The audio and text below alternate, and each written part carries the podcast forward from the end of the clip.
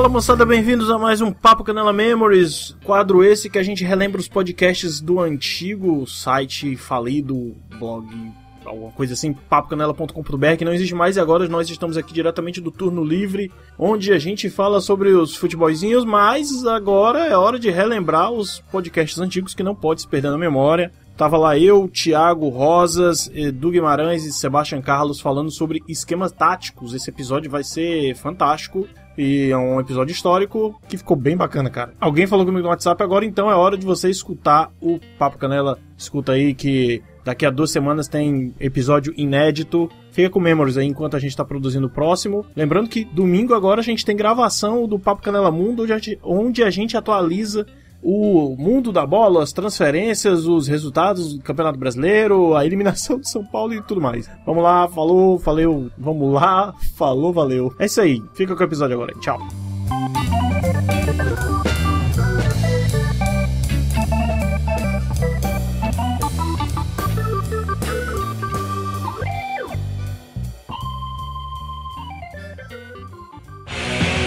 Papo Canela Podcast. Alô Brasil, alô Calcaia.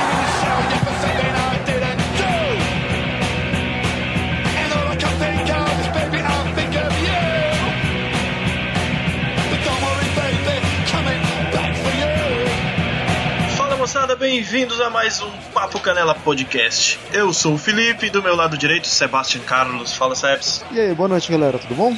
Boa noite. Do meu lado esquerdo, Eduardo Guimarães. Salve galera, tudo em cima? Tudo em cima e direto de Brasília, Thiago Rosas. Fala, Thiagão. Fala aí, galera, beleza? Beleza? E hoje nós vamos falar de esquemas táticos, suas formações principais, evoluções e a porra toda. Os times clássicos e tudo mais. E vai estar no episódio agora, depois que a música subir. E vai ser a entrada bem rapidinha.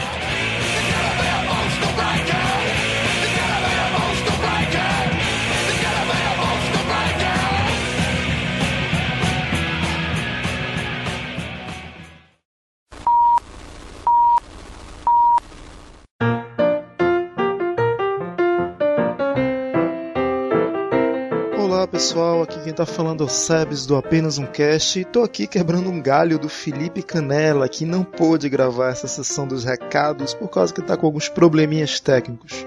Bom, eu tô aqui para pedir para vocês curtirem a fanpage do Papo Canela, Facebook barra Papo Canela. É, se quiserem mandar um e-mail pra gente, podem enviar para papocanelapodcast.gmail.com, além de também procurar a gente nos diversos agregadores, iTunes, Feedburner, é, enfim, infinidade de agregadores que o Papo Canela tá aí disponível para baixar. E a gente gravou esse último episódio com o auxílio de uma ferramenta muito bacana desenvolvida por nosso colega Danilo Pastor, lá do site Nativa Multimídia. O nome da ferramenta é Pud Tools. Seria basicamente uma página onde você se cadastra e você consegue gravar o seu áudio via navegador. Olha só que interessante, cara. Todos nós testamos, foi muito bacana, o áudio saiu limpinho, uma gravação muito interessante.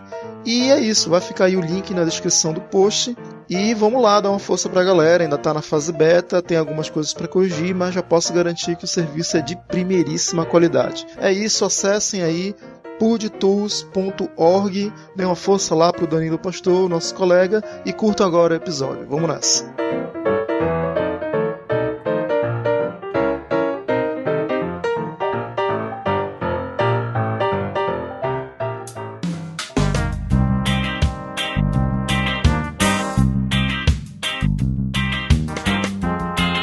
Gente pode falar da origem, né, cara? De, de onde surgiram os esquemas táticos.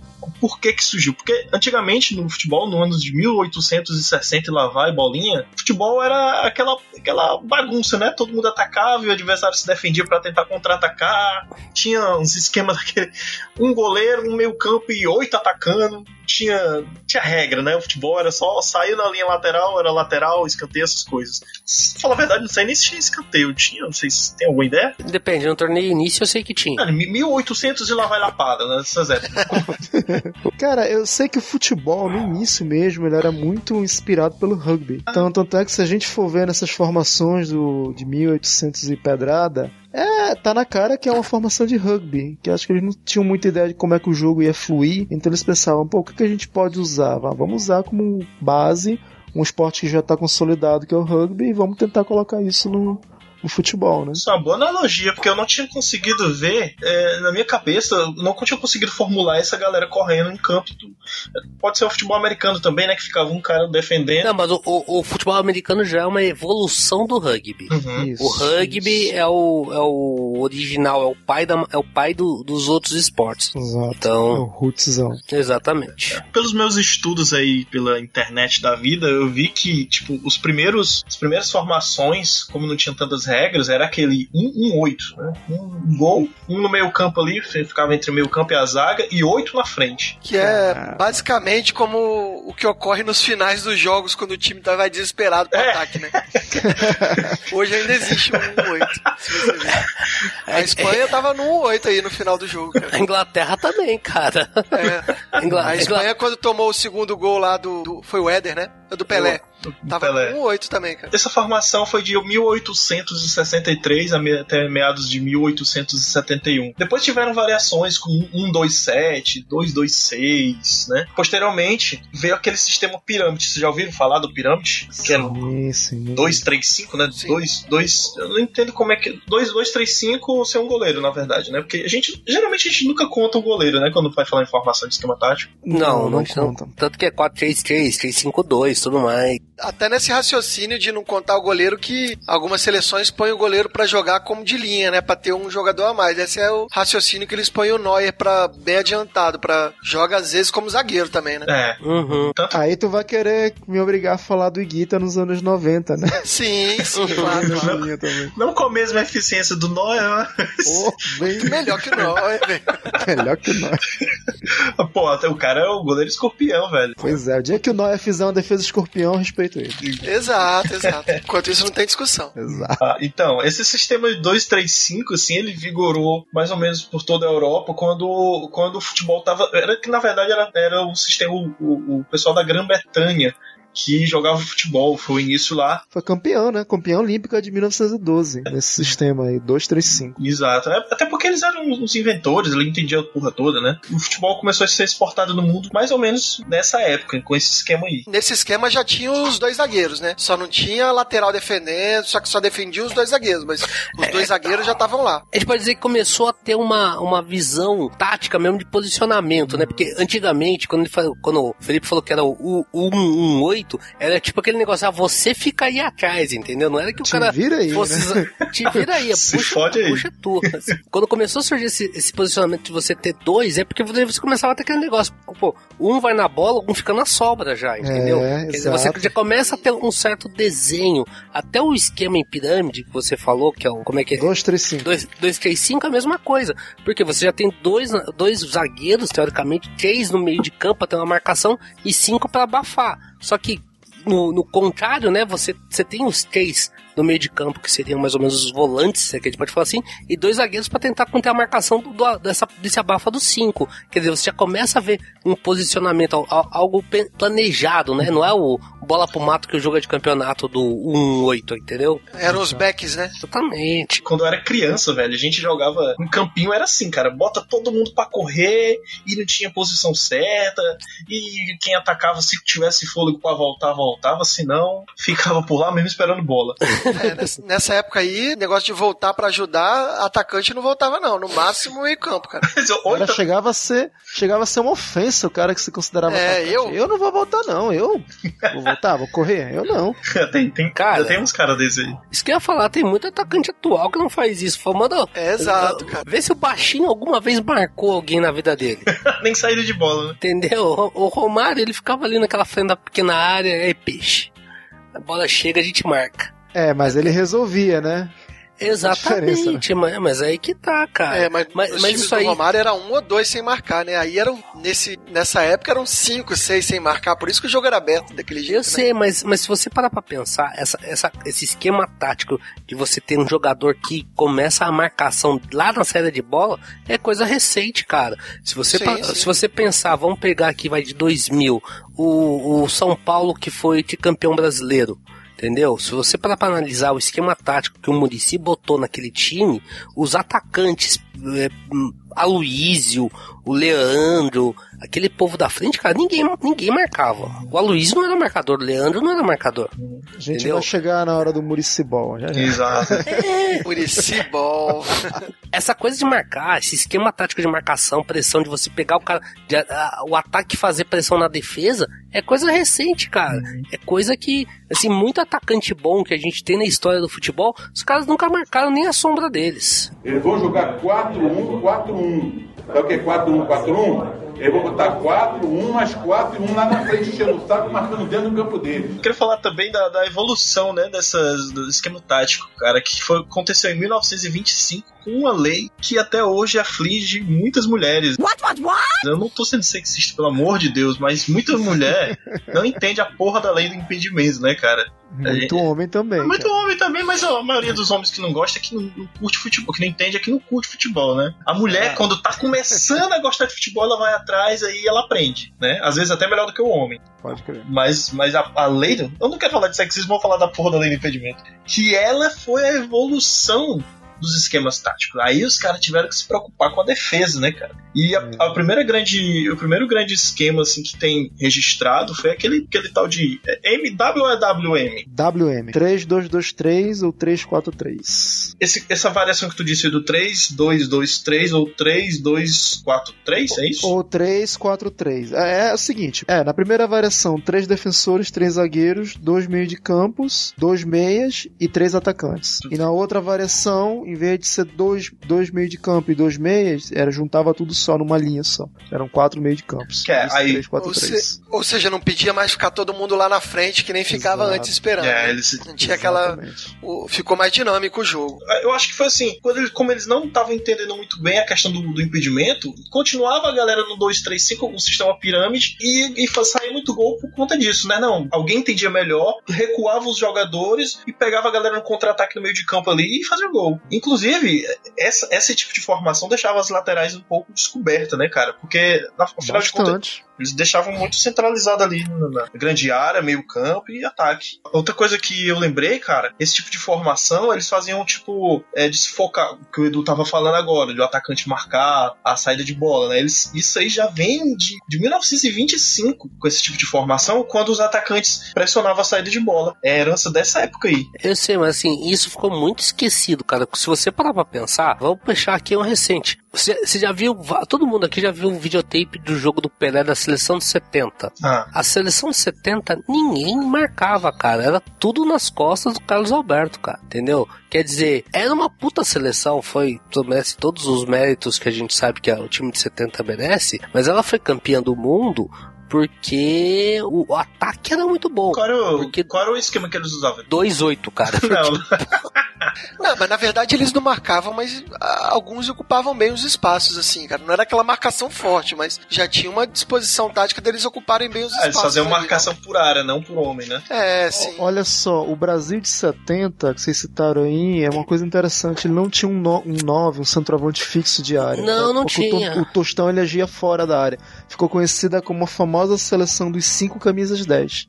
É, Então, É. mas, mas cara, ó, a, a seleção de 70, quem tinha que marcar? Qual que, era, qual que era o esquema tático, assim, que, que a gente pode falar de esquema, de esquema tático? Se- Isso eu não, eu não tô sendo sacana, não. A de 70, ó, puxei aqui a escalação dela, cadê, caramba? Tá aqui. Ó, era Carlos Alberto, Brito, Piazza, Everaldo, daí no meio de campo, e- esses eram os quatro zagueiros. Você tinha o Clodoaldo, que você poderia Clodoaldo. chamar que é o volante, são cinco. Isso. Aí pra frente, cara, Gerson Rivelino, Pelé, Tostão e Jarzinho. São cinco camisa 10. O Clodoaldo era É volante e fez seis gols na Copa. Então, Ah, então cara, acertado. Mas é isso, que, eu- é isso que eu tô falando. Não tinha, desculpa, cara, a seleção de 70 ela era muito boa porque é, os caras eram. O, o- meio pra frente era, era absurdo. E o Félix no gol. Porque ela, se você parar bem pra pensar, a defesa estava desprotegida. Totalmente. O- O meio de o campo Rivelino- dela era todo meio Então- campo habilidoso, não era meio Então- campo marcador. Dos cinco, o dos cinco da frente, o único que voltava pra marcar alguma coisa um pouco era o Gerson. Porque o Sim, resto. o Gerson o, ocupava os espaços. então, de repente, o, o, o o Rivelino. não- Tostão também sabia ocupar, apesar de não marcar. Não, mas, mas ocupar espaço é uma coisa, eu tô falando marcação. O Gerson voltava ainda um pouco para marcar, tanto que você vê muita, muito jogo nos VTs jogos, ele do lado do Clodoaldo como se fosse um segundo volante. Só que ele não é segundo Sim. volante, ele, tanto que ele avança direto. É o que mais aparece, porque o Jairzinho, Pelé, Tostão e Rivelino, o cara é do meio do campo pra frente. É. Você não vê um- nenhuma hora eles voltando pra ajudar lá atrás, entendeu? Pelo contrário, você tinha o Carlos Alberto que subia. Uhum. Era pior ainda. Então, quer dizer, era uma seleção que, teoricamente, ela estava bem desprotegida. Só que, como esse ataque maravilhoso, lindo, entendeu? Com cinco camisas 10 no meio, cara, foda-se a defesa. Os caras podiam tomar 10 gols que os caras iam lá e marcavam 20, entendeu? Não tinha necessidade de ter um puta esquema tático pra proteger o meio de campo. Mas nessa época ninguém marcava muito forte, né? Não, Não, Então, ninguém... de repente, como que você acha que essa seleção ia se comportar com um time marcando muito forte, assim, como não existia naquela época? Como assim? Não entendi essa É, pergunta. é porque existe uma diferença entre marcar forte e marcar taticamente. Eu acho que a noção de Sim, tática sim, daquela claro. época não era bem aplicada. Eles achavam que um time pra marcar bem tinha que ser um Uruguai da vida que era na porrada. Então, não, Ex- não- exato. um Itália que se fechava por causa do- da história do Catenaccio e tal.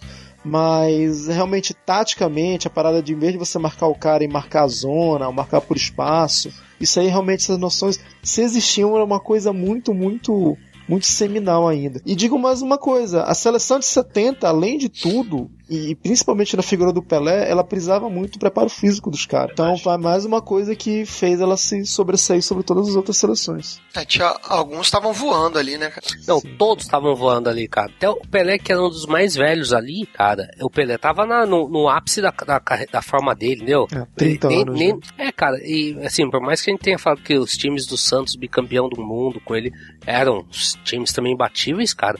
Mas com esse meio de campo aqui, vamos ser sinceros, né? Eles vão jogar 4-1, 4-1. Sabe o que é 4-1, 4-1? Eles vão botar 4-1 mais 4 e 1 lá na frente, enchendo o saco, marcando dentro do campo dele.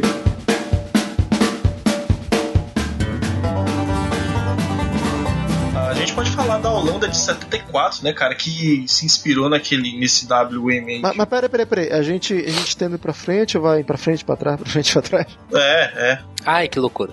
É pra frente e pra trás, né? Na verdade, tem, tem aqui, na Copa de 38, tem aqui o tal do Ferrolho, a primeira grande retranca que eles falam. E um cara aqui até que é seu parente, sabe? É? Gustavo Sebes. É mesmo? Duvido não.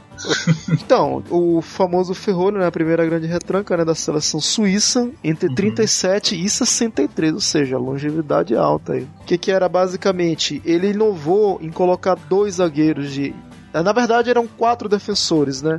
Só que em vez de colocar um defensor ao lado do outro, ele colocava, uma- não sei se ele chamaria isso de líbero, mas um cara na frente do goleiro e mais outro cara na frente dele. Seria como se fosse uma linha de, de três na frente de um único zagueiro. E depois vinha o meio de campo normal com três homens e o ataque sempre com três atacantes, né? Ah, tá, Não, Isso aí entendi. permitia Mas- eles recuarem muito bem, fechar direito a defesa. É, ele Tudo deixava tipo de um. Esse Minelli aí da zaga é um 9, ele é um zagueiro é, que fazia cobertura, né? Não, mas, mas Exatamente. líbero não é, não, não, não é E- bem isso. Não, não, tô falando de líbero. Não, falando de líbero. Esse, esse de- é o primeiro conceito do que seria o Líbero depois. Ah, sim. Líbero veio depois, né? que ia ser. É. Aquele fala, Foi, a Suíça permaneceu 4-4-1, re- né? retrancada até hoje, né, cara? Não, é isso. Essa é aí que diz, né, que, pô, esse foi a origem do famoso catenaccio italiano, né? Que a falar depois de falar da Hungria. Pronto. Aí a Hungria veio com o seu esquema 4-2-4, com Puskas já, isso, em mil, 1954, né? Na Copa da Puskas e Alemanha. o famoso Coxes, que acho que esses dois jogavam no Real Madrid da época, o Puskas e o Coxes. Cox eu não lembro. não. Aí, Felipe, ali ele, no, essa Hungria já usava o conceito de goleiro líbero, cara. Goleiro saindo mais, é. Uhum. Não, não sei se eu não sabia. Ah, tá, tá, tô vendo aqui. Goleiro hack recuado marcando dois laterais. Ah, legal, cara. Porque eles deixavam quatro, só que um zagueiro podia subir mais pro meio campo pra liberar o Puskas pra ir pra frente. Eles atacavam tipo com cinco pessoas e deixavam o zagueiro como líbero, né? Nossa, massa, cara. Vocês estão notando uma semelhança entre esse 4-2-4 da Hungria de 54 com esse outra formação do Brasil? Estão notando uma semelhança, cara? Não, cara. Qual? A do, do Brasil 70? É, do Brasil de 70? Sim, sim, dá, dá pra ter uma sem- semelhança. Só que eu acho o seguinte, a, a, a Hungria, ne- nesse caso, ela tava muito focada em cima de um jogador só, entendeu? O Brasil tinha saída de jogo. Você podia, você podia tocar pra qualquer um, dar um bicão lá pra frente, caía no pé do Gerson, do Rivelino, do Tostão, ia ter jogada, entendeu? a, a Hungria ela, ela dependia exclusivamente de um jogador para poder dar, dar o, o pontapé inicial, entendeu? Que era o gordinho, né? Exato. Então, Ele era gordinho pra caralho. Ele- né? Ele era dele. então, Já, já. então, cara, Padrão mas é isso que eu tô falando. O, a Hungria, a Hungria, a- taticamente falando, é, foi um esquema muito interessante, bem revolucionário. Só que ela, ela ficou dependente de um jogador. Eu entendo. Funcio- Será que funcionaria sem o Puskas? Isso que tá querendo dizer. Exato, né? exato. Porque Sem era um gênio, né? Exato. É diferente do o, o do Brasil. Funcionou porque a gente tinha Pelé, tudo mais, Severino, Gerson, o, o, o cara do, do, do 4-2-4, um dos caras do 2 ali que ficava no meio do campo era o Gerson, cara, porra. É, existem esquemas que você tem a peça-chave. Se você não tiver a pessoa certa rendendo o suficiente, o esquema todo vai embora. Sim. Então tem- existem esquemas que são voltados diretamente para um jogador, né? Até hoje você tem time jogando em função de jogador, você vê falando. Então, se esse jogador não for bem escolhido, não tiver em uma fase, por algum motivo não rendeu, o esquema todo vai por água abaixo, né? Cara, mais recentemente a gente viu o Santos, enquanto o Neymar estava lá, era um puta time de primeira linha. Saiu o Neymar do time do Santos, o Santos deu uma caída boa, lógico, ele se recuperou, tudo mais, voltou a, a- a ser um time de destaque. Mas no primeiro momento, quando o Neymar saiu do Santos, cara, desmontou o time. E foi um jogador só que saiu. É porque o time jogava em função dele, o esquema tático era em função dele, para ele poder ter liberdade para criar, para chegar para ataque. Quando precisava voltar para defesa, ele, ele voltava, entendeu? Era, era a coisa do, do, do Puskas aí. Se, pra- sem o Puskas, o time não daria certo. É verdade. O Santos, o Santos lá de, no- de 2012, 2013, sem o Neymar, não deu certo. É, time que joga em função de um jogador só é foda. Fica difícil. Tá Exato. correndo risco, né? Tá de- botou todas as fichas no jogador, né? Uhum. Exato, exato. É. Mas aí o que, que é melhor? Você ter um puta time com um jogador que é estrela que vai levar o time nas costas, ou você depen- mon- tentar montar um time sem estrela que funciona melhor? Sa- A segunda opção, com certeza. Mas aí, cara, o problema é e pra montar esse time? Bom, aí é o técnico, né, cara? É o técnico tem que É, porque- conhecer muito bem os caras e saber como extrair o melhor Porque, de cada ó, um. ó, vamos, vamos pensar É, aqui rapidinho alguns times. O Cruzeiro campeão brasileiro. O Galo campeão da Libertadores. Corinthians campeão da Libertadores. Esses três times aqui, todos eram rejeitos de outros times. Ninguém queria, foi meio um catacata, catacata. Tirando o Galo, só que ainda tinha o Ronaldinho Gaúcho, entendeu? Mas o, o- o Cruzeiro campeão brasileiro e o Corinthians campeão da Libertadores, cara, foi um time que foi feito meio pega um aqui, pega um aqui, tá sobrando esse cara aqui, vamos montar, vamos montar, papapá. O problema é esse negócio de demorar pra, pra, pro time se engrenar, entendeu? Você corre um risco. Você corre o risco do seu time não, não ir pra frente ou a torcida pedir a cabeça do técnico no tempo errado. Mas o ideal seria que o time montasse um esquema. Beleza, quer montar um esquema em função de um jogador, beleza, mas que o time tenha soluções táticas de coletividade para que também não dependa só deles.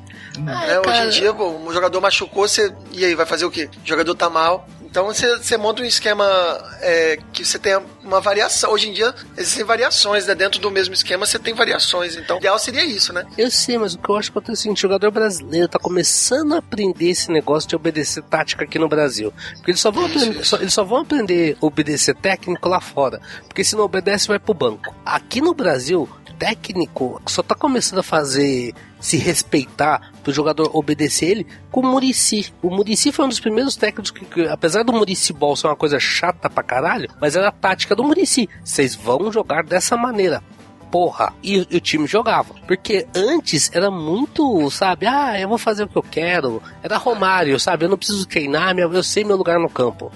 Ó, deu resultado, mas o municipal pro futebol brasileiro foi um atraso de vida. Pode ter dado Sim. resultado pro São Paulo, mas pro futebol brasileiro foi um atraso de Fala o Flamengo dele.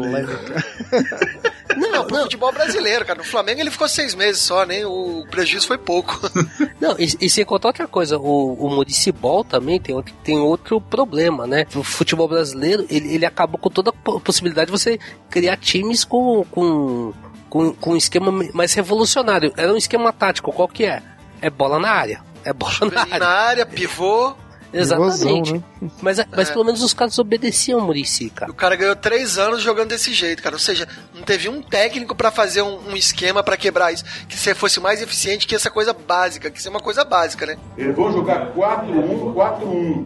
Sabe o que é 4-1-4-1? Eu vou botar 4, 1 mais 4 e 1 lá na frente, enchendo o saco, marcando dentro do campo dele. Então, a gente vai pra 58 agora, né? Que esquadrão, Uhum. que timasca. Ah, eu gosto mais dessa do que da de 70. Vou te falar que eu também. Pô, só de ter o Garrincha junto com o Pelé, cara. Gilmar, Gilmar de Jalma Santos, Belino, Orlando, Newton Santos. Vavá, cara. Zito de, de Garrincha, Vavá, Pelé e Zagallo. Vou falar uma coisa do Zagallo. O Zagallo é a ovelha, é o patinho feio desse time. Porque Sim. ali, Didi, Pelé, Vavá e Garrincha é só craque também. Que nem É. em 70 são quatro cracaços. O Didi fazia uma função de um meia central, como, como a gente conhece hoje. Ele fazia o volante ali, mas que avançava também. Ele É. era o folha seca, né? Chegava ali. Não, Sim. o Vavá, que era o folha seca. Não era o Didi, eu acho que era o Didi, cara. Não era o Vavá, Não, eu não. acho que era o Didi. O era o peito de aço. Era o centroavantezão Ah, clássico, era o verdade, Vavá. verdade.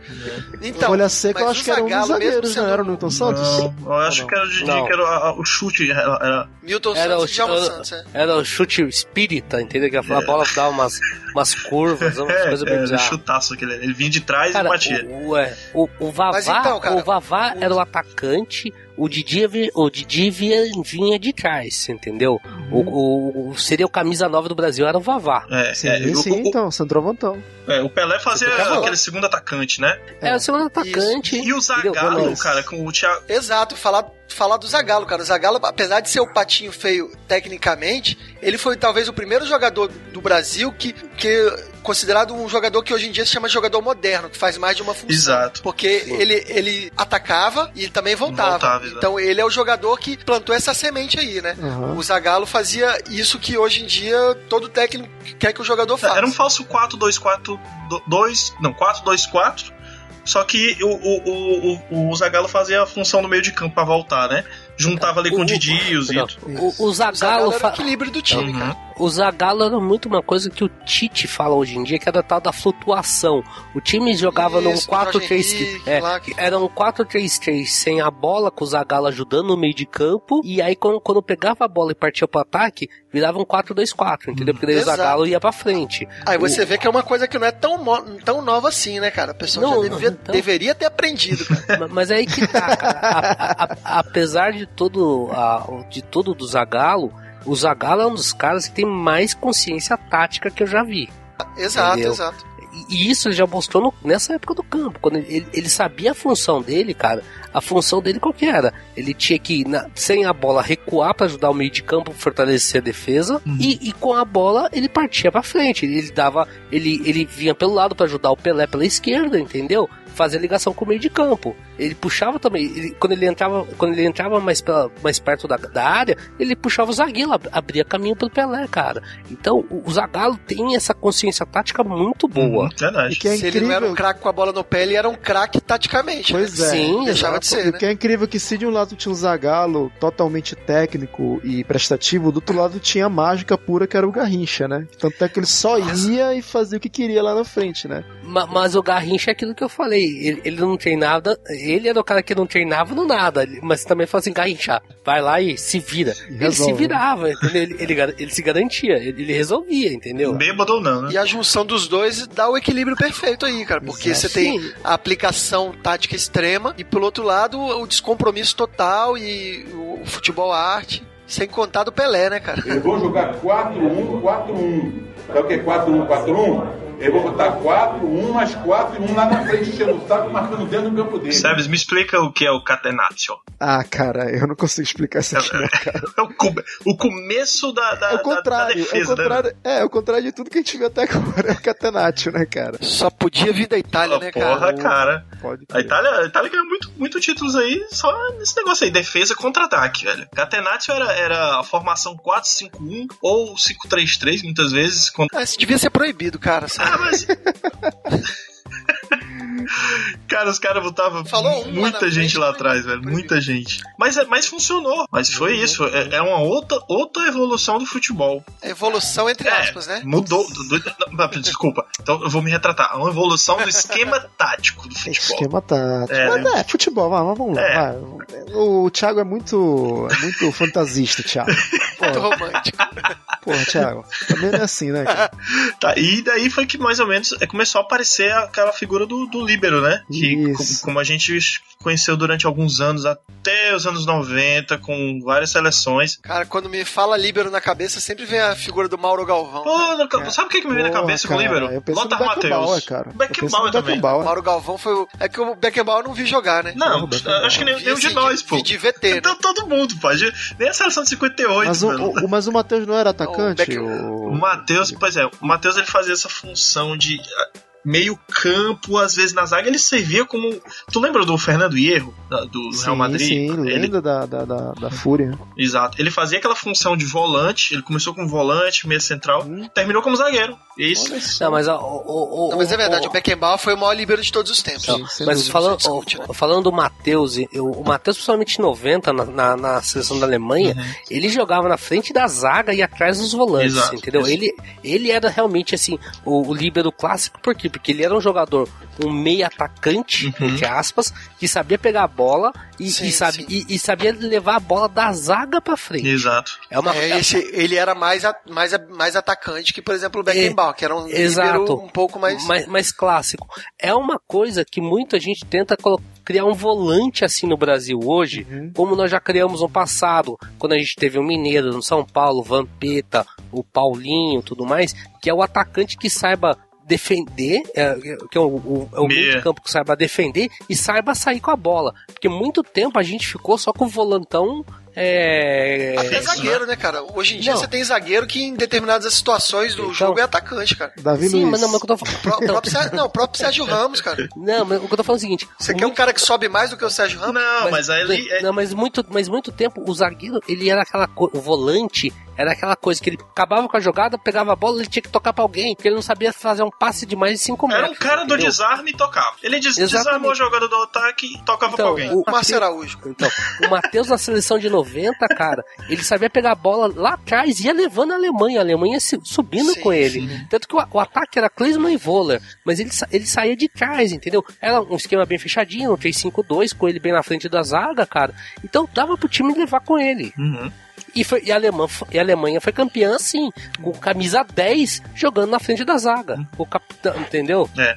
Que Copa horrível. Mas o Beckenbauer como zagueiro que subia era, é, era perfeito, cara. é- Se fosse é escolher né? uma Kaiser. seleção de todos os tempos, com certeza o Beckenbauer tá, cara. Mas peraí, menção honrosa Daniel Passarella também, que jogou muito Pô, de não, claro, também, nossa. cara. Sim, sim, também jogou sim. pra caralho. Demais, né, cara? Mas Beckenbauer é insuperável. Beckenbauer. é Não, não, o, o Beckenbauer superava, assim, todos, entendeu?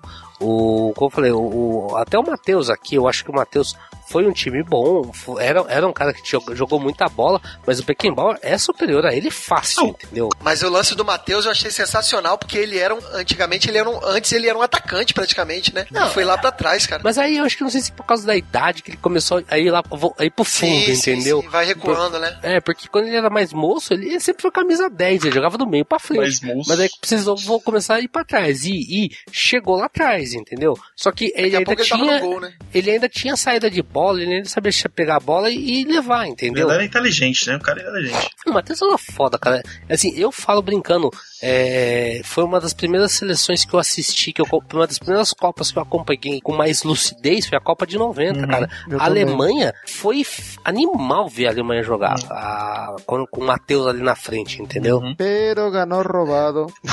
tudo bem. Cala a boca.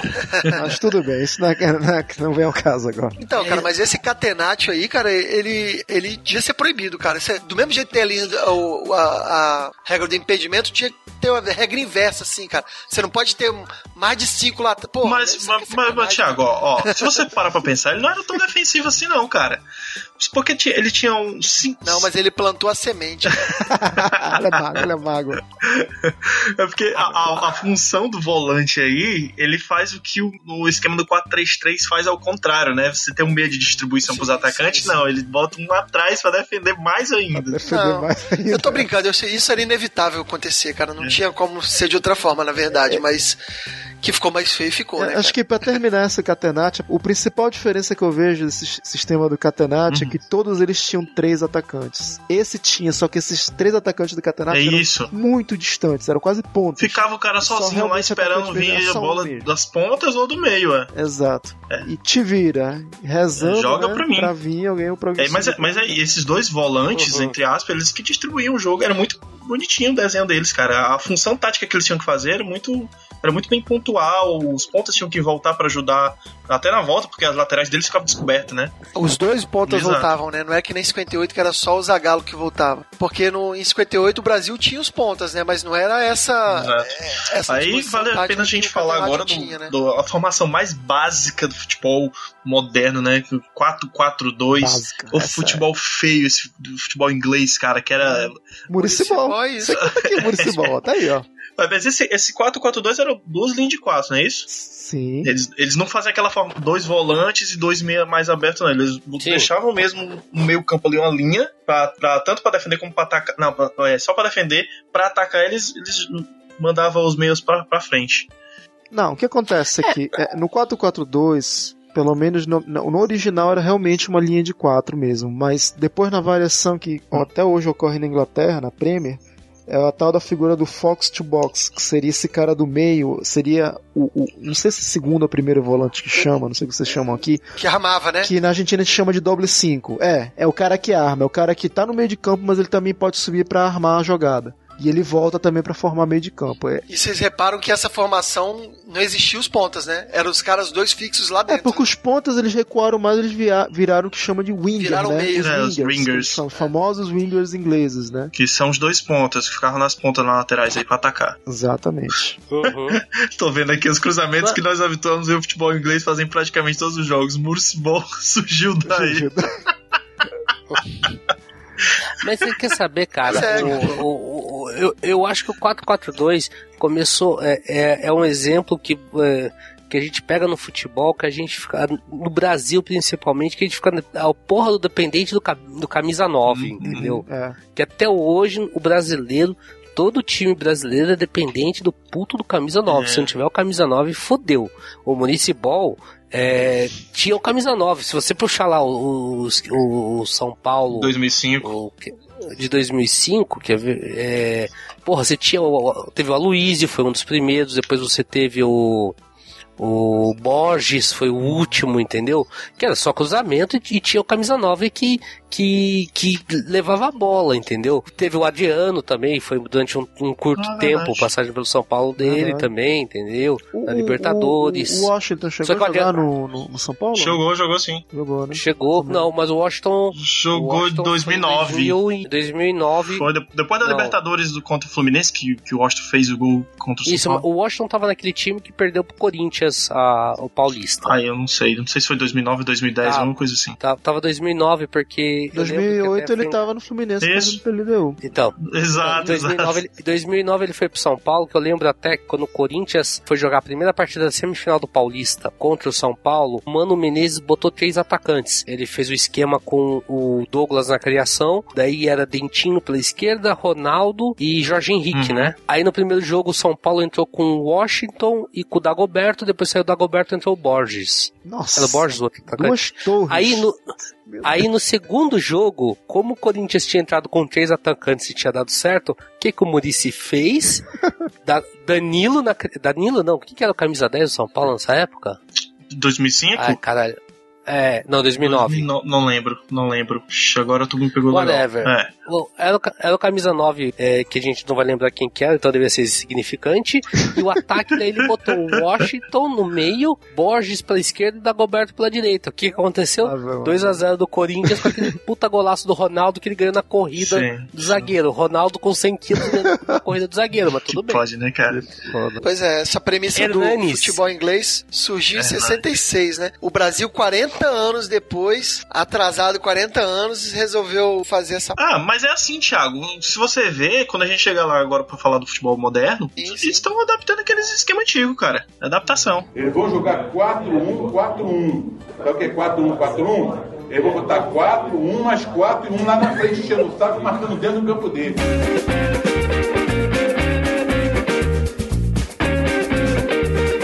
Carrossel holandês, cara, isso é lindo demais, velho. Até hoje é difícil Eu entender entendi. como é que eles fazem. né? É difícil, né? Mas por quê? Porque tinha uma figura central lá, o time todo se destacava, mas tinha uma estrela lá, que é o Johan Cruyff, que morreu recentemente, né? O cara fazia aquela função de, de faz tudo. É o cara, é o faz tudo. Mas você você tem Seria ele o jogador mais tático de todos os tempos? É, é, o- mais é o- inteligente. com inteligente, certeza. é. Agora, Taticamente. tático, eu não, É. É porque, cara, ele, ele fazia. o- o- A Holanda tinha um esquema, um esquema tático bem definido pelo não mútil, né? Eles, eles tinham no papel lá um 4-3-3. Cruyff tinha liberdade de ir e voltar pra todos os cantos. Isso que fazia, deixava. Na verdade, todo mundo fazia tudo, tudo, né? Uhum. O time holandês ali, o Rinos Mitchell botou, não, vocês têm a função certa, mas quando vocês estiverem sem a bola, pode correr à vontade aí. É a famosa o- liberdade. o- né? nível de entendimento, né? O entendimento do, do- dos jogadores era, era, era de um nível diferente do que tinha se visto Sim, até sim. então, né? Ah, en- enxergavam, porque às vezes o jogador ali dentro ele não enxerga bem o jogo taticamente e precisa da orientação técnica. A consciência tática, da- tática do time inteiro era impressionante. Eles, até o, o futebol holandês, o campeonato holandês é meio assim hoje em dia, se você for. Eu tô reparando muito porque eu assisti alguns jogos da Liga Holandesa esse ano e também porque eu jogo FIFA, né? Então quem joga FIFA sabe mais do que quem não joga.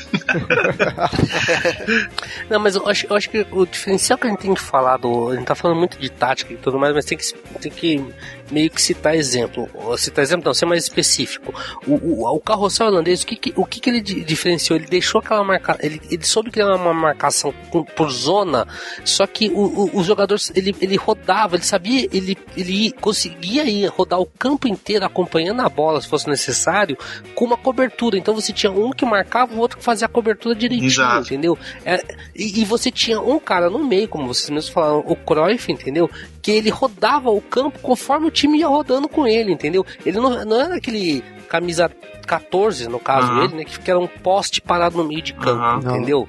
E- Ele, sabe, ele, ele acompanhava a bola, ele acompanhava o, time, ele rodava com o time, Uhum. entendeu? Então acho que isso que é o, o importante que a gente tem que destacar. Que era um time que rodava as posições, os, o, como você fala, eles tinham liberdade para atacar, mas eles tinham, a- a- eles tinham consciência tática que, porra, o, o zagueiro, o lateral tá subindo para atacar, o meio de campo voltava pra lateral, Exatamente. entendeu? Exatamente. É a mesma coisa. O, o, o, o zagueiro subia, o volante voltava pra cobrir a zaga, entendeu? Porque eles tinham a noção que também não adiantava ta- atacar que nem uns desesperados. É sinistro isso que eles que faziam mesmo. É, cara, é- era bizarro. Porque ninguém guardava a posição, mas um cobria o outro, cara. Era impressionante. Exato, então, e, e então, quando um partia pra marcação, se tinha um cara na marcação, você começou a ver esse negócio de marcação meio por zona, mas ficava um na sobra, entendeu? E, e de uma maneira que não deixava alguém desguarnecido, deixava um jogador sobrando. Era um esquema, cara, é E, bonito é, ver é você isso que eu ver ia falar, a- não deixava o futebol feio como o do, da Itália, né? Não, Exato, exato. Eu considero o, a Laranja Mecânica de 74 a maior evolução e revolução na, na tática do futebol que a gente Sim, teve também, até hoje, cara. também. Eu Até considero. hoje. E eu acho também a maior injustiça da, da história das Copas esse time ter Sim, sido com campeão. certeza. Embora você tivesse um timão do outro lado, um timaço do outro lado também, mas enfim, cara. É. Esse time, mais do que. Até mais do que o de 82, que também foi injustiça, esse time merecia, o Brasil de 82, né? Esse time da Holanda Thiago, merecia. se a Argentina não tivesse pago pro Peru ganhar aquela Copa, tu acha que a Holanda tinha ganho do Brasil? Vai tomar no rabo, vai. Ele, ah, a Argentina pagou também aquela bola na trave, né? Na final, né? Pagou, né? Fala Mas, cara, é, eu não sei, eu não lembro direito como é que a Holanda, a, a Holanda tava em 78. Se já é. Não se tinha o era Cruyff. esse mesmo O Cruyff futebol, não foi pra Argentina É, pois é, já- já não era da mesmo- ditadura. Na ditadura, foi. É, Mas o pois é. Foi. O Já não era a mesma foi. Assim, a base de 74 tava em 78. Com exceção do Cruyff. Sim, o esquema um era o mesmo, ele- eles continuavam com esse futebol dinâmico, Sim. né, mas não era a mesma Uhum, coisa. Não, não era, mas não tinha a principal estrela Mas sim, que eu acho que que sim, fazer cara. funcionar, né? Ó, uma, ó, uma entre nós aqui, tudo bem, o Cruyff era foda, o Cruyff tinha cabeça tática e tudo mais, mas ele devia ser um, um cara chato pra Sim, caralho, porque não, não jogar com a camisa da Adidas porque ele era patrocinado pela Puma, tomar no cu, né? Vamos ser sinceros, cá entre nós aqui, Cruyff, você, na, na bola você é um gênio, tudo mais, mas porra, não vestir a camisa da Adidas, fazer, ele, só ele, a estrelinha tinha que jogar com a camisa diferente, porque não era do patrocinador dele, né? Ah, cara, por favor também, Mas, né? mas diz que como, como técnico ele era bem chato também. Cara, é, eu, eu não- eu não duvido que ele deve ser chato pra caramba com qualquer sentido, mas. Cara, vocês reparam na. Vocês estão vendo o mapa aí do, da Holanda de, de 74? Uhum. Olha o tanto de seta que tem É isso que eu tava Pra todos os lados. É um monstro ele. Ele é um multi. É um Devia ter esse multi-homem. modo aí no FIFA pra gente fazer, né, cara? Modo, modo Cruyff. assim, Holanda 70 É carrossel outro que, se a né? gente fosse escalar uma seleção de todos os tempos, tava, além do Beckenbauer, o Cruyff. É outro que É, tinha que eu tá. sou muito meu ídolo, cara. Cara, o problema numa seleção de todos os tempos é que ela vai virar um time de futebol americano. Vai ter que ter uns 20, 30 caras no time. Ou, ou, Aí a gente vai Ah, lá eu pro... consigo montar. ou então time A, B, C, D. É, né? Não, eu É. monto 11 mole. Olha aí. Não, cara. Só o Falcão marcando ali. O Falcão e Cara, Massa o Araújo. problema é o seguinte, é o- vai ficar faltando, vai ficar faltando. Você vai falar, puta, vou botar tal cara, mano, mas tem tal outro, entendeu? Você vai ver começar a vai faltar gente pra tanta Ah, vaga. é a vida, né? Exato. Eles vão jogar 4-1, 4-1. Sabe o que é 4-1, 4-1? Eles vão botar 4-1 mais 4 e 1 lá na frente, enchendo o saco marcando dentro do campo deles. O esquema 3-5-2, onde o- a figura do lateral virou o ala, né? Conhecido como ala. A gente pode até citar alguns famosos aí que, que fizeram bem ao Brasil de 2002. Brasil. Sim. Brasil 2002, eles faziam uns 3-5-2, 5-3-2, né? Por- Porque os Não, alas voltavam, Carlos. né? O Alberto Carlos era esquerdo ali. Não, não. Eu acho, eu acho que ele era bem. Ele é o melhor exemplo de 352. Até porque é o seguinte: o, o Roberto Carlos não voltava tanto assim. Roberto Carlos e o Cafu não voltavam Uhum. tanto, cara. Você, você tinha um Mas esquema. o primeiro, o primeiro 352 foi da Dinamarca, né? Assim, Não, sim, clássico, sim. Eu, né? eu tô falando aqui de, de- de exemplo é. dos, dos famosos. Há controvérsias porque teve esse da Dinamarca, não sei se esse da Dinamarca ou foi a de 88 ficou- foi considerada a Dinamáquina. Agora eu não me recordo.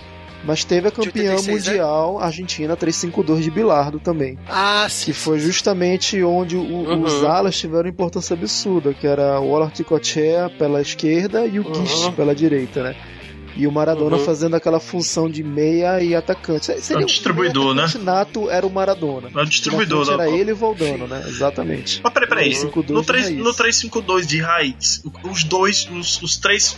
Os, aliás, os cinco que estão no meio são os dois alas, dois volantes e um meia, ou é o contrário? Um volante e um dois meias? volante e dois meias, mas esses dois meias podem ser meias de origem ou pode ser meio campo que sobe. Aquele meia central, que hoje é conhecido. Exatamente. Aí varia com o cara fez. Geralmente o cara colocava um meio campo de origem e um meia mesmo, clássico, em camisa 10, que ele mandava o cara recuar. Que no caso da Argentina era o Burro Thiaga. O Uhum. Burro Thiaga, ele Sim. sempre jogou como aquele o chamado engante, que é numa tradução literal seria engate. O cara que engata. Ele, É, o papel dele é engatar. Mas se for um técnico gaúcho. Oi? Desculpa, falei. Desculpa. desculpa. O- o- Ele ia fazer um trocadilho de viado com gaúcho. Não, eu ia falar que se for um técnico gaúcho, ele vai botar no. Não vai botar só um volante, ele vai botar uns três, cara. Isso, é. Uhum. Tá bom, senta lá, Cláudia. Aham, Cláudia, senta lá. então, É sério, cara. Eu ia, falar, eu ia falar se for um técnico gaúcho, ele vai botar três volantes logo. Ou se for o Mas o, o- o Brasil de 90 usava o 352 também, não? Lazarone? Lazarone, Brasil de acho- 90? acho que usava. Acho que usava um 352, não tô É. lembrado, não. Acho que usava também. Só que, porra, o Brasil de 90 tinha boiadeiro, tinha coisa bizarrice. Não, não, não, não era. Era, era, um, era um 4-4-2, não era? O Brasil de 90, cara. Não, acho que jogava com líbero o Brasil de 90. Tanto é que sacaneavam pra caramba o, Sebastião Não, Lazarone. fa... é, te falava aquele negócio tipo, o Lazarone tinha que botar Quem era o ponta, né? Ah, sei lá. Faço ideia. Cara, Era o 352, cara. Era o Mauro Galvão? pra- Não, né? Não sei. Ah, ó, ó, eu, achei, eu achei a escalação aqui de 90. Ah. Tafarel, Ri- Ricardo Gomes, Mauro Galvão e Moser. Mauro Ou Galvão. Ricardo... Então, ah, era, era o Mauro Galvão o líbero. Daí você tinha Jorginho, Alemão, Dunga, Branco e Valdo. Nossa. E na frente, Miller e. Careca. Não tem como sair gol, né, cara? Porra.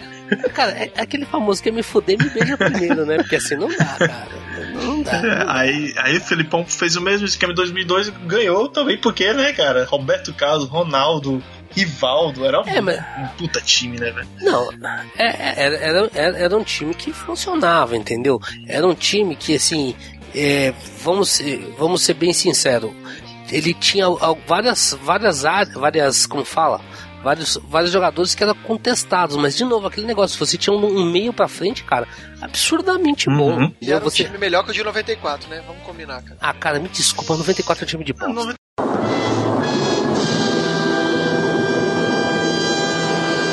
né? 94. Então, É o 94. Romário só. Não, o o 94, primeiro que o 94 já começou errado quando, quando o Parreira tirou o, o Raí. Por quê? Porque quando era o Raí, você tinha um 4-4-2 com, com, com duas pessoas fazendo armação, que era ele e o Zinho, Uhum. entendeu? Se- sendo que o Zinho nunca foi um cara tanto armador. Eu sempre considerei o Zinho mais um volante do que um O Zinho, armador. o encerador, né? Que...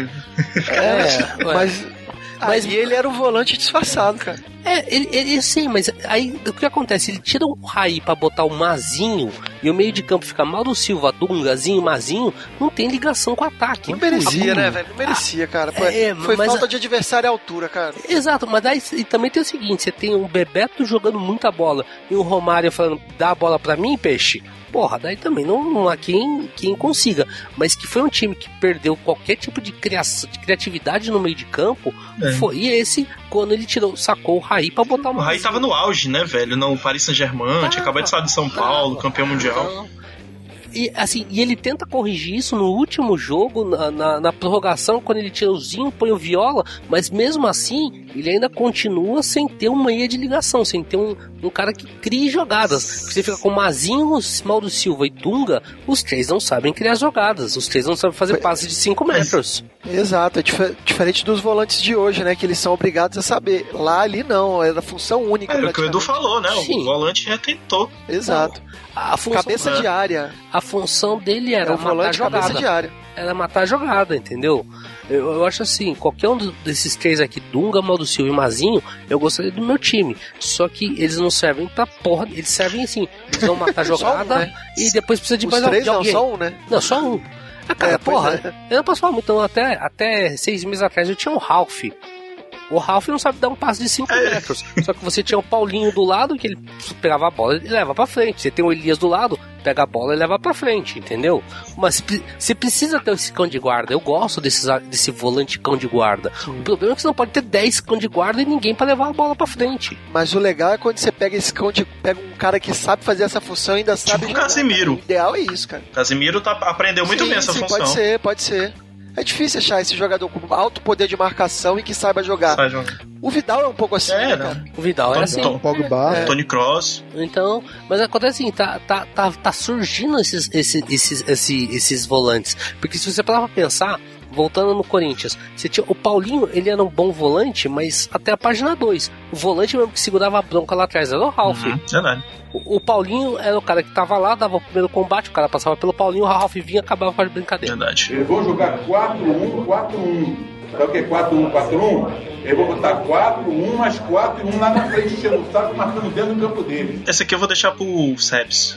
Fala da loucura do Bielsa aí. Esse esquema tático maluco de Quer me 2010. fuder, né? Quer me fu- eu, eu vou te falar que eu já usei muito esse esquema no videogame. Nunca, não, não, não tenho coragem. E tem isso, dá pra E fazer isso. até no videogame dá. E até no videogame é uma loucura. 3-3-3-1. Inclusive, eu, eu- é, assim, vocês devem ter acompanhado o futebol mundial, né? Com tristeza dizer isso, mas o Chile foi campeão de novo da Copa América. Sim. Ah, vá! E a, e a base toda do Chile começou com esse cara. Com o Loco Bielsa, né, cara? O Uhum. Marcelo Bielsa, ele foi treinador na Argentina do Newells. E ele, se não me engano, ganhou o Metropolitano de lá, que é o equivalente ao, ao argentinão de lá. Gente, Esse cara, ele sempre foi conhecido por ser extremamente ofensivo. Inclusive o Filipão falou que uma das inspirações dele pro campeonato de 2002 foi esquemas táticos do Bielsa. nossa. Inspirações, né? Não Uhum. quer dizer que ele usou o que o Bielsa colocava em campo, né? Uhum. E, a- Eu, e a- eu tava pensando nisso. e assim, é, é, é o céu e o inferno. Primeiro começamos pelo inferno, porque a seleção de 2002 também da Argentina era tida como favorita da, pra Copa do Mundo. Todo mundo lembra disso. Mas jogava que esquema eles naquela época? Jogava nesse mesmo esquema maldito, 3-3, só que que Argentina? não era De Sim, 2002? a Argentina, de 2002. Aí o centroavante era o, era o Batistuta? E atrás dele o Pirro Lopes. Deixa, deixa eu só abrir um parênteses aqui. Vocês repararam que sempre a Argentina é, é, é favorita, candidata ao título e tudo mais, mas ela tá virando Vasco, né? Tá Porra. ficando só com o vice. Não Caraca. me diga, não me diga. É maldição isso aí, mas beleza. Isso é assim pro podcast. Eu tô torcendo pro, pra Argentina ganhar um título de expressão só porque eu, sou muito fã do Messi, cara. Não, não torce não, que é capaz dela ganhar o ouro olímpico aqui de novo. De preferência em cima do É. Brasil, né, cara? Isso é muito ruim, cara. Eu não quero isso não. É. Mas enfim. Então, o Marcelo Bielsa é um louco, né? Não é louco à toa por causa disso, né? Os esquemas dele, geralmente, três zagueiros, dois alas e um meio de campo apenas, ou então no máximo um volante e um meia que podia voltar para fechar o meio de campo e só. Três atacantes. Três pontas rapidíssimos e geralmente um cabeça de área também veloz, né? Uhum. um centroavante veloz, né? Ele se deu muito mal na Argentina por causa disso, por causa que esse cara que fazia essa ligação entre o meio de campo e o ataque na Argentina era o Verón, e o Verón não sei o que aconteceu na Copa, que ele parou de funcionar. Mas no, no, no, no Chile ele até que obteve sucesso, né, cara? Que teve entre o Matias Fernandes, o próprio Valdívia, Deus me livre, o É. Bonseju, fizeram essa também, essa, essa função de ligar o ataque ao meio de campo e É. acabou dando certo, né? Mas eu considero o 3-3-1, as variações dele, 3-5-1 ou 3 ou 3-6-1, enfim, como vocês quiserem, é ataque hoje em dia suicida, cara. Tem que saber muito bem usar, em que momento do, do jogo usar isso daí. Ah, Essa Copa América não foi nesse esquema aí, não? Sim, são variações. O Sampaoli é aluno da escola do Bielsa e o Pizzi também é simpatizante da escola do Bielsa. Todos técnicos argentinos, né? Uhum. Assim, o Chile deve muito à Argentina, não só por esses dois títulos que a Argentina deu. Os treinadores que deram alguma coisa pro Chile são todos argentinos, né? Uhum. Na ordem, Bielsa, Pizzi agora e o Sampaoli, né? Que foi o primeiro título É, é dele. porque nesse esquema que eu tô vendo aí, o Isla pode tanto fazer a função do meio, ou esse ala aberto, como a lateral mesmo em si, pra defender, né? O Isla tá como um ala aqui. Aí, mas hoje em dia ele pode fazer essa Sim, função. hoje em dia não, mudou tudo. Hoje em dia o Isla, ele, ele pode jogar tanto no meio de campo quanto na ponta. É. O que mudou de- desse esquema aí que tá mostrando em 2010, que foi, se não me engano, perdeu pro Brasil 3 a 0 né, na Copa. Uhum. Um negócio assim. Pro esquema de hoje em dia, que ele compactou mais o meio de campo. O Vidal já, já É. tá ali no lugar que era o Cardona. O Cardona virou meia, ele já não é mais volante. Algumas mudanças, né, perceptíveis, né? Verdade. Mas fora isso, a base continua a mesma. É três atacantes, dois pontas velozes. Hoje em dia é o Alexis Sanches de um lado e o outro, o Bonseju do outro. Às vezes entra o Jara também, que ele pode jogar como atacante. E um centroavante rápido, É que, que na o- época era o Suazo e hoje em dia é o Vargas, né? Que tá comendo a bola, né? E o Jara, inclusive. zagueiro, né? Nessa época, 2010. Jagueiro, o, Zara, o Jara começou como lateral, né? Depois que ele virou zagueiro, né? Defensor. Você tava, eu tava escutando essa história aqui. Vocês lembram de um técnico que criou um esquema chamava roleta russa? Usava um 8. Era na portuguesa Santista. Cara, você não acha nada desse cara, desse maluco. O esquema era meio bizarro, cara. Que era tipo, era meio tipo bola no mato, um jogo de campeonato. E meio ia de todo mundo em Mas cima da bola. Ele se inspirou no, no 1 8, né? na- É, cara. É, cara. cara roots, Cara, cara de raiz, cara. bizarro. Eu tô tentando lembrar o nome desse técnico que criou esse esquema, mas eu não tô, não tô lembrando e na internet eu não acho porra nenhuma desse cara, cara. Mas a ideia era essa, cara. Era muito bizarro. Eles vão jogar 4-1, 4-1. Sabe o que é 4-1, 4-1? Eles vão botar 4-1 mais 4 e 1 lá na frente, enchendo o saco, marcando dentro do campo deles. Vocês lembram do, só daquele esquema que o pessoal do MTV Rock Bola falava, o esquema Bumba Meu Boi? Bom, Ô, cara, mas dependendo do jogo, você vê muito Bumba Meu Boi ainda aí, viu? Muito gol Bumba Meu Boi aí, que a bola vai batendo e de repente tá dentro do gol, cara. Tem uma notícia de 2013 que tinha um, um time do futebol alemão que fez isso, cara. O Leip, Leipzig, Sim. né? Leipzig. Ai, Leipzig, Leipzig fez uma tática com chutando a bola pra frente com todo mundo lá na frente. Desde o início do jogo, sabe? Não era só. Futebol americano, né? Chuta e todo mundo corre. Eu tô, lendo assim, eu tô lendo aqui a matéria, muito engraçada, cara. Não, mas tem, tem, Ele- tem um vídeo desses caras marcando esse gol que vai todo mundo, cara. É meio bizarro. Caraca, joga, joga aí depois. Tu, tu sabe, tu sabe quando, quando eu comentei no início do podcast que às vezes no final do jogo o, a- o time adota a tática 1-8 e vai todo mundo pra frente? O time tava fazendo isso desde o início do jogo, sabe? E, e perdeu o jogo? Claro, né? Pergunta besta. É, porque a gente, às vezes a gente não se pergunta assim, ah, porra, por que o time não jogou assim desde o início, pressionando? Aí, pô, por isso que não joga assim desde o início, cara. Mas, cara, quantas vezes a gente já viu time que tá perdendo de 1x0, de repente começa a meter atacante, vai todo mundo pro ataque, daí nos 40 minutos é... sofre um contra-ataque, não tem ninguém na zaga, não tem ninguém no meio de campo e toma um gol. É. Então, é, a- o confronto da Eurocopa agora, Itália e Espanha, foi assim, cara. A Ita Espanha pressionando, pressionando pra empatar, tomou o segundo gol no contra-ataque, cara. Do Pelé. Uhum. Que honra. Eles vão jogar 4-1, 4-1. Sabe o que é 4-1, 4-1? Eles vão botar 4-1 mais 4 e 1 lá na frente, enchendo o saco, marcando dentro do campo deles.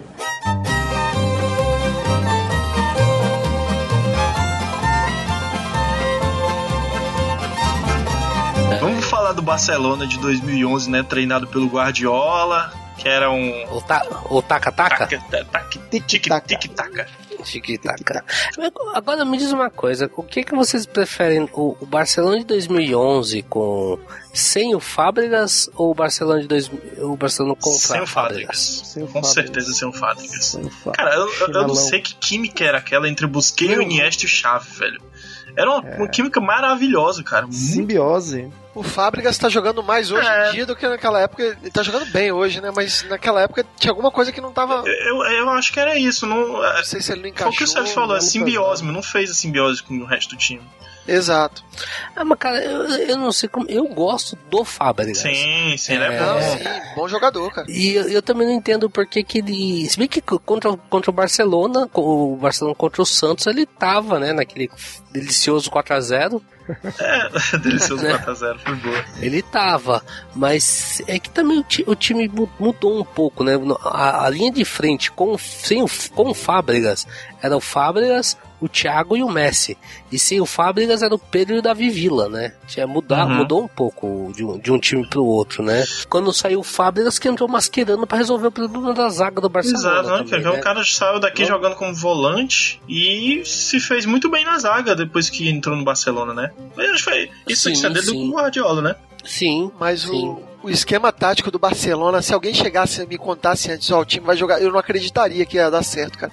Surreal, cara. Eu achei uma coisa sensacional o, o estilo que ele- no toque de bola, tudo aproximando, tudo perto, sem sem Tem gente que odeia, né, cara? por esse- vezes, esse tipo- por vezes era chato. Não, mas às vezes ficava chato.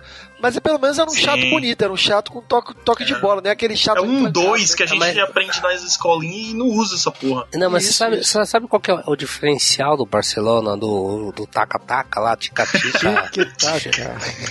Ti- é, Chumbunga da chumbunga. É, é que, queira ou não, por mais que, que seja chato esse negócio de dar toquinhos curtos, esse negócio de ficar rodando o campo, tinha objetividade, cara. O, o Barcelona, ele ia devagarzinho, mas ele, ele vai indo, ele vai indo, vai indo, vai indo, até que uma hora ele chega e É. faz o gol. O problema, o problema que a gente vê muito no Brasil quando o time começa a tocar a bola é na zaga aquele negócio pra matar tempo, que a porra da bola não sai da zaga. Daí de Sim, repente a bola sim. vai pra ataque, daí volta pra zaga. Daí ela vai pra ataque, ela volta pra zaga, sabe? Não tem objetividade nenhuma. O, o, o, tic, o tic-taca, não, ele tinha. Ele, ele, ele, ele tinha objetivo, entendeu? A bola ia pra frente, ela não voltava pra trás, ela não voltava pra Ah, e, e por mais que vezes, voltasse, alguns é, momentos- tinha algum objetivo, não era, não era à toa. Sim, Sim. Eu sim. acho que em alguns momentos faltava um pouco de objetividade, sim, mas isso era suprido também pela, pela eficiência, pela qualidade que eles tinham. Eu, eu acho que o Barcelona de hoje ele é um pouco mais objetivo, embora o time funcionasse mais, aquele time funcionasse mais Mas, mas, mas, ele, esquema. mas ele é mais objetivo. características dos É. jogadores. Então, mas isso que eu ia falar, ele é mais objetivo hoje porque você tem três caras na frente É, que, que você pode tocar bolas pra Eles eles. E esperar um- uma jogada, so- um- uma sozinha. No, no time, no primeiro taca-taca lá, quando saiu o Fábricas, principalmente quando ele saiu, quando saiu o Fábricas, cara, você contava só com o Messi. Tá, você tinha o Davi Villa, você tinha Pedro, Xavi, Iniesta, mas o grande cara pra fazer a grande jogada era o Messi. Uhum. Você tinha que esperar levar a bola, pra fazer a dar jogada aguda, né? Exatamente. Hoje não. Hoje você vai indo, vai, vai até três, nesse né? toque de bola, papá, chega no Neymar, chega no Soares, chega no Messi. Você tem mais objetividade. E os três lá na frente, cara, um toca a bola sem olhar pro outro, entendeu? É, então o Barcelona hoje ele chega mais rápido ao ataque. Exato. Ele cerca menos. é. A Espanha já continua jogando mais parecido com o Barcelona e com a Espanha, que foi campeã também. Continua jogando esse toque. Até porque esse- metade do time da Espanha bola. tava aí no Barcelona. na- e não funcionou na Eurocopa, cara. Não funcionou. Quer dizer, não funcionou entre É. aspas, né? Mas funcionou agora, não funcionou. 2008 funcionou muito Sim. bem. e 2012 também, Sim, 2010 também na Copa do Mundo. A Itália na final, 2012. É, não funcionou agora. Então, é porque o futebol vai É. mudando, é, né, vai cara? mudando. Já dizia Dunga, né? E também, Grande e poeta. também só ele uma coisa, muda, né? por que, que o, o, o, o Taka-Taka no, no- não deu certo no Bayern de Munique? Cara, acho que é acho que característica, é, velho. é cultura da cultura do futebol alemão, cara. É. Acho que alemão é uma, não tem É porque também a Espanha foi treinada Não pelo tem. Cruyff também, né? O, o, Guardiola A foi Espanha- treinado exato, pelo é Cruyff. Já vem da escola A- holandesa. exatamente. O Barcelona é formado por duas grandes escolas, a escola holandesa e a escola espanhola, que foi muito influenciada por duas escolas sul-americanas, brasileira e É argentina. a Argentina, exato. A- da Argentina eles pegaram o- essa cadência e toque de bola. E da brasileira eles pegaram essa, é- essa, esse gosto pelo futebol ofensivo. Tanto é que E esse, pela individualidade. exa, esse Tanto esquema, é que esse craque esquema da sul-americano se dá muito bem na Espanha. Exato. Então, você vê o, o trio aí da frente do Barcelona, né? Argentina, Cada Brasil e um Uruguai. de, de, de uma potência sul-americana. Exato. Uruguai, Brasil e Argentina. E o esquema tático do Barcelona é um esquema simples, é um 4-3-3 com dois meia central e um volante, Sim, três atacantes. sim, O pro- Sem centroavante. Isso, Isso, né? É, até porque o Messi, antes do, do Cruyff, antes desse esquema, ele jogava como um ponta direita. E Depois isso. ele foi recuado como um, um falso 9, um falso centroavante. Não, ho- hoje você tem até o centroavante, você É. tem o Soares como. Acho que é um centroavante você pode falar. moderno. É. É, centroavante É, não, moderno. é, é, do- dos três ali, o- é o mais centroavante mesmo. Isso. Porque o Neymar e o Messi, se você quiser falar que eles são pontas, meias atacantes, também se encaixa muito Isso, bem pra eles. Sim, sim, sim. Entendeu? Com certeza.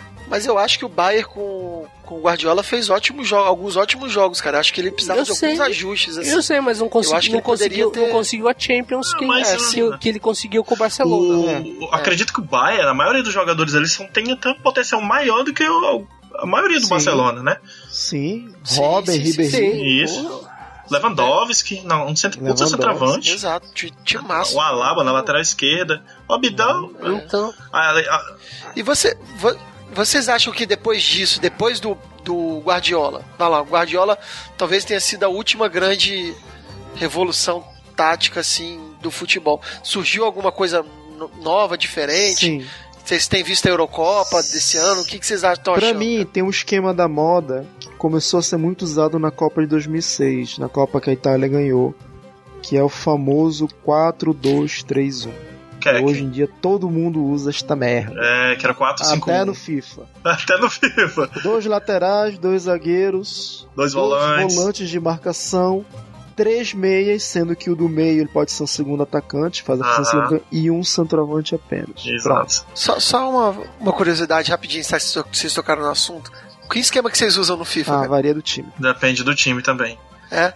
Não, mas o favorito, assim, cara. Eu, eu uso 4-1, 4-2, é, 4-1, 2-1-2. eu, eu, eu, eu, Eu quero o punhal. eu tento seguir a minha raiz no 4-3-3, cara. Eu, eu jogo no 4-3-3 ou no 4-4-2 com, com dois meias abertos e dois volantes. Sendo que eu sempre gosto de deixar um meia central pra distribuir. Esse esquema que o, que o Edu fala, né? Tem um volante fixo pra tirar o cão de guarda e o outro pra distribuir a jogada. Eu jogo Mas eu- jogo- 4-4-2 losango com ala. Sim, Ah, losango também é legal, cara.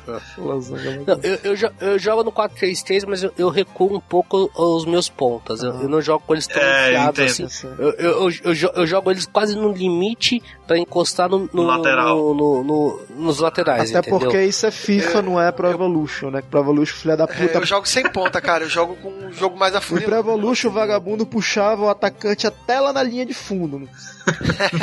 Achava lindo aquilo ali. Nossa senhora. Aquela merda. Mas volta aí, Seb. Você tava falando do, do esquema que tá na 4-5-1. moda. Né? É, a gente pode chamar de 451 no, no frigir dos ovos, né? É, Esse é. 2, 3 somando dá 5. É o esquema da moda, né, cara? Tá todo mundo usando isso daí, né? Ah, o, o Corinthians, Não, não, o Corinthians eu- já eu tá acho- usando eu- isso há um bom tempo. Não, não. O Corinthians joga no 4-1. Ele mudou agora. Diferente. Ele mudou agora. Mas antes Não, tinha o o- Paulinho e o Ralf o- fazer a função dos volantes ali, que é o meia central. E tinha os três meia e deixava o guerreirozinho lá na frente. Guerreirozinho? Não, É. mas pera, não, Não era isso? Não era isso? Não. Ah, não, ó, o, o, o que foi campeão da Libertadores era 4-4. Era o. o- era 4-4-2. Mas, mas é isso que o Seb está falando. Aí, o, o segundo atacante, o que foi campeão- o meia lá do 4-5-1, dos três que estão lá, pode servir como um segundo atacante. Eu acho que o Corinthians fazia Isso. muito isso. Vou jogar um questionamento aí pra vocês, cara. Vocês não acham que essas. essas denominações de numerações, assim, de certa forma até não estão perdendo um pouco o sentido, porque tá tão multifunção o futebol. Assim, tem muito a ver até com aquela matéria que eu te mandei, eu, deu análise tática do último Eurocopa. Eu botei no, no chat, depois vocês dão uma olhada. Tá tão multifunção, com tão espaço reduzido, que acaba todo mundo fazendo um pouco de tudo. Assim, o, na Europa, o jogador que não se adapta e não faz um pouco de tudo, acaba ficando para trás. Assim, nessa matéria, até o cara faz uma análise muito interessante que hoje em dia o, o jogador, no, no, esquema tático, o jogador que tem que ter o melhor passe é o zagueiro, porque o espaço está tão reduzido. Sim que o, que o quem vai quem começa armando o jogo já é o zagueiro, é. cara. Porque o, o, o, jogo já tá num, numa faixa de passo muito pequena. Que nem a gente viu naquele gráfico que você viu, Sebes, da Suécia. Sim, da Suécia. Mas, ô, ô, ô Thiago, eu acho que essa denominação não, não tá em desuso por um motivo. O cara tem que saber o espaço que ele tem que ocupar no campo quando ele tá sem a bola. Que daí que entra posi essa, esse posicionamento que a gente fala. Pô, é 4-4-2. Então você tem dois, dois, dois zagueiros, dois laterais, dois volantes, dois meios de criação, dois atacantes. Então tá, a bola tá na defesa, o, o meio de criação ele sabe que ele tem que estar perto no volante, porque se a Mas... bola chegar no volante, ele tem, ele tem que da, da, oferecer a opção para receber a bola, virar e tocar pro atacante que tá na frente dele. Então acho que... Mas aqui no Brasil, cara, porque lá não, fora. lá fora. Eu, lá, lá fora. fora. Não, lá fora o pessoal já, já tá com uma consciência tática, eu acho que considero muito superior daqui, cara. Então, mas, já mas, tem essa, mas, esse espaço mais curto e, mas, e o, Thiago, o espaço para ocupar no campo já é bem menor, cara. Eu sei, Thiago, mas eu tô falando o seguinte: quando a gente fala que o time joga no 4-2-4-4-2, 4-1-4-1, 3-5-2, 2-4-5-6-7-8, tá de molhar biscoito, aí, cara, é, é, é, é, o cara tem uma referência da onde ele tem que estar tá quando ele está sem a bola entendeu? Sim, sendo, então, sendo, que na prática é só uma denominação, às vezes acaba, é, né? Porque é, não faz tanto, tanto sentido. É, é uma denominação, então foi, o que eu falei, pô. O time, o time joga no, no 4-4-2, 4-3-3, sei lá, tanto faz. E ele tá sem a bola, o jogador sabe que aonde ele tem que se posicionar no campo, seguindo essa ideia maluca do treinador do 4-4-2, 4-3-3, 3-5-1, entendeu? Uhum. É, aonde ele tem que se posicionar para virar uma opção. Mas é, mas é, é, foi o que você falou, o cara já, tá, já sabe disso, entendeu? Não adianta amanhã você pegar um jogador, digamos que nem o Rivaldo, que ele, ele sabia o espaço de campo dele, que era do meio para frente, um pouquinho mais para direita, entendeu? Não adianta nada você falar assim, ah, Rivaldo, você vai jogar na esquerda, você, você vai queimar o jogador, ele não vai jogar bem entendeu? Tanto que quantas vezes a gente vê jogador que a gente fala que de repente o, o técnico muda ele de posição e o cara começa a render. Porque ele sabe o esquema, o, o, espaço no campo que ele tem que cobrir, que ele sabe aproveitar, ele sabe utilizar a perna dele tudo mais, entendeu? É, o, que eu, o que eu percebo é que o futebol, assim, por muito tempo se falou nisso. E eu acho que agora finalmente o futebol começa a incorporar isso para valer, cara. Que o futebol tá aprendendo muito eu sempre achei que o futebol tinha muito que aprender com a tática do basquete.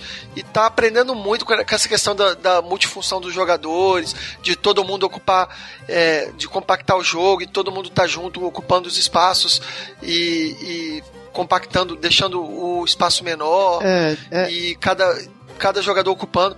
Então, assim, tem, tem muita gente que. Eu vi até um debate na televisão esse dia, o Avalone falando que não, mas é completamente diferente.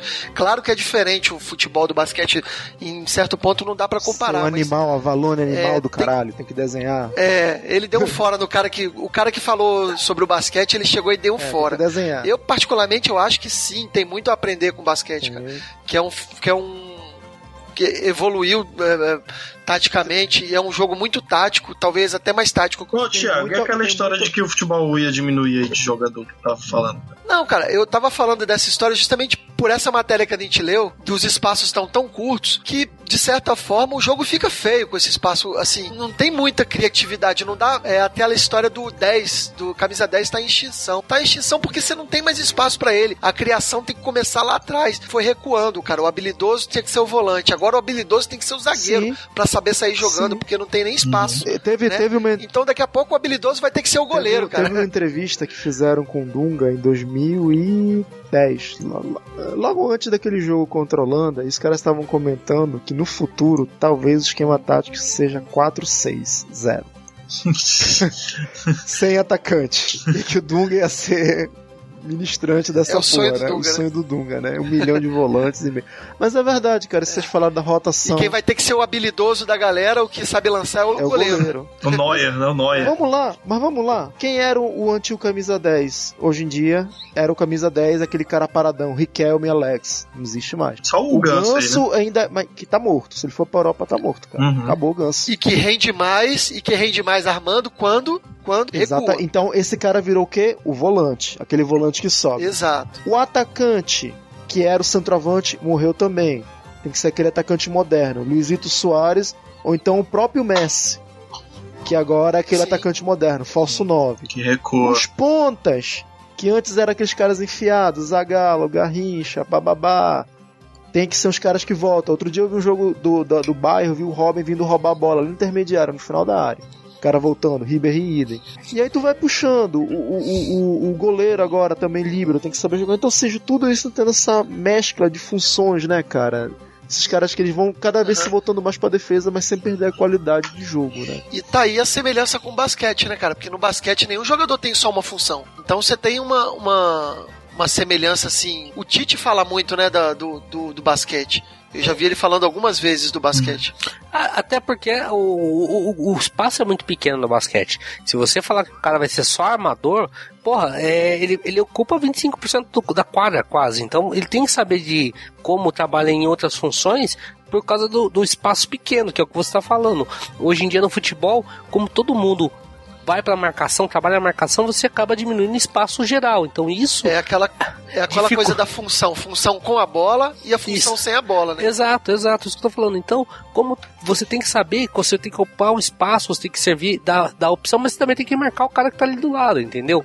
Então você tem que saber diminuir os espaços no campo. Verdade. Você Nossa, pode dizer hoje, então, hoje em dia que você tem duas formações, né? Uma com a bola e uma sem a bola. Uma função com a bola e uma sem a bola. E essas podem ser totalmente É, é, diferentes. isso, é isso a curiosidade que eu tenho de ver algumas partidas o técnico passando isso na prancheta lá no antes do jogo. Sim, lá, olha, sim. quando vocês estiverem com a bola, e ele vai ter que passar de um por um. Lateral esquerdo, você vai ter que subir, ficar de olho no, no- no volante, ficar de olho no zagueiro para poder é, defender por dentro ou defender por fora. Aí chega no zagueiro e fala outra coisa, chega no volante e, e não, não é, não dá para mais botar uma prancheta e falar geral. Só é o só o Joel. Joel. só o Joel. Pô, não fala assim não de Papai como eles Joel, fazem- que eu gosto dele, cara. É, e como eles fazem na prática pra orientar pra compac- eles conseguirem compactar esses times, né, cara? Porque às vezes você vê um, um- espaço muito curto do, do campo sendo ocupado e o jogo bem compacto, dos dois times bem compactados assim, e o resto do campo bem livre, como a gente viu nesse, nessa foto da análise tática do, da Eurocopa agora. Isso, assim, não é uma coisa simples de se fazer. Exige uma consciência tática do time, exige uma, uma preparação, né, cara?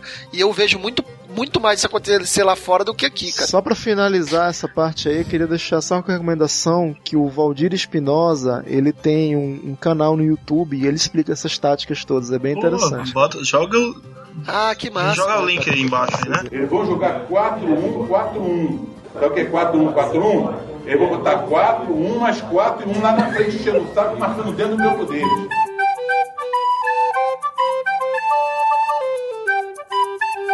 Então, cara, é isso. A gente falou de vários esquemas táticos, contou a história desde o começo dos esquemas. A gente deu, deu uma pequena aula, cara. Vocês são foda, viu? Salvaram um podcast. Quer deixar contato, Sebs? O Sebs tá lá no Apenas um Cast. O Sebs me convidou pra ser Sim. parte lá do Apenas um Cast também. Ah, Felipe Canela aí também tá fazendo parte da família. Mais um projeto.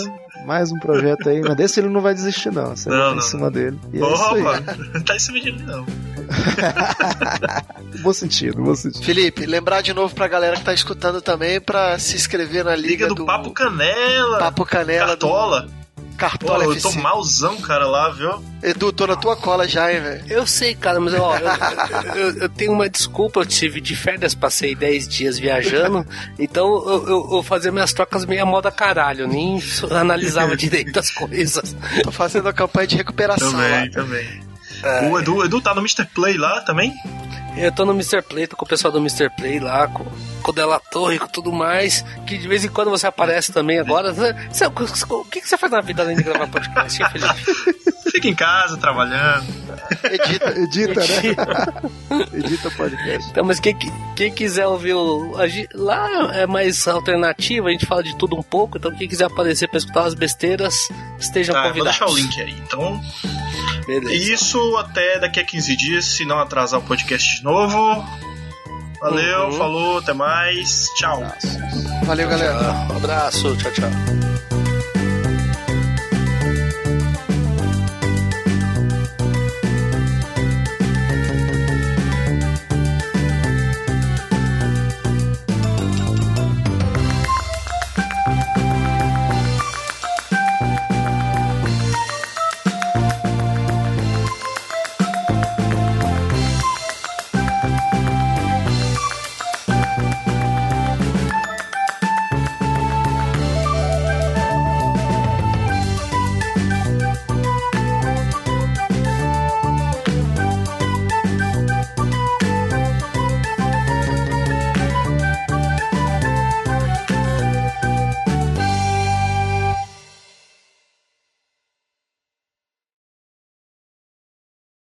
Tem atacante que até atualmente, a- atuando, não marca a saída de bola. Nem, nem, Uhum. nem que peça, pelo amor de Deus, né? Ah, o Fred, o Fred não marca, pronto. O Fred, pronto, lembrei rápido. Sim, não, mas o, Fred, o Fred não se move no campo, é diferente. Fred entendeu? Coloca uma samambaia lá. Mais É, entendeu? Que marcação com o cara desde 2014, velho. Entendeu? O, o, o- Fred, ele é o Cone, você esqueceu? Um Cone marca alguém? Não. O Cone tá lá. Vou te falar, minha seleção preferida brasileira é a de 58. Não, Ah, cara, essa cara. seleção é foda. Não, eu gosto muito dessa seleção, eu acho que seria um. Fazer um jogo um dia, a seleção de 58 e 70 ia ser um- o maior clássico do mundo. Mas eu acho que 70 ainda ganha, cara. Só é porque a, a, a linha de frente do 70, apesar do 58 ter o Garrincha jogando muita bola, é, é, é insuperável, cara. Porra. Eu, eu não consigo ver eh, aquele time de 70 pi- eh, perdendo desse time de 58. É, eu não sei, cara. Já eu não sei, não, cara. Eu porque não sei não. Esse meio de Não, campo de esse time 58, aí é- cara, de Didi, É porque é difícil você comparar épocas. né? É, é O complicado. futebol Sim, já sim. tinha evoluído em 70, tudo. Não, é, aquele difícil. negócio. Porque, 58 mas, você tem o. mas Oi. vamos lá, nada, nada, não é tanto, é 10 anos, cara. Não é tanto tempo Sim, assim, sim, cara. sim. É. Não é tanto sei, mas- É, tempo. 12 mas- né? Ma- Mas, ó, você quer ver uma coisa? Vamos fazer uma, uma comparação bem, bem rapidinho aqui. A seleção de 58, você tinha na zaga Newton Santos, Orlando, Berlini e Djalma Santos. Essa seleção ia dar de cara com Jairzinho, Tostão, Pelé e Rivelino. Mas você acha tão superior assim, cara? Porra! Newton, mano, Newton Santos e Djalma Santos, não, cara. São, são do Cara. primeiro nível, cara. Mas, pô, você acha que eles iam aguentar esses quatro chegando junto? Não, mas aí é que tá. Acho que o- o- em 70 o futebol, o futebol já tinha evoluído fisicamente, de repente. É. Então, às vezes, 10 anos não é tanto, mas já é alguma coisa. Mas eu acho que no mínimo é pau a pau, cara. Eu também acho Não, que o jogo ia ser. Não, o jogo ia ser pau a pau, mas tu falou o seguinte, 70 ganha. Bom, não sei, eu acho que não. Mas, enfim, vamos lá. Vamos, vamos, vamos. Vamos Eu acho que, de repente, o equilíbrio de 58 é até maior, cara. Por, por- justamente por causa do Zagalo. E o Garrincha, né, cara? Ah. Eu apostava minhas fichas em 58, cara. Vamos lá, mas eu também. Vai, sério.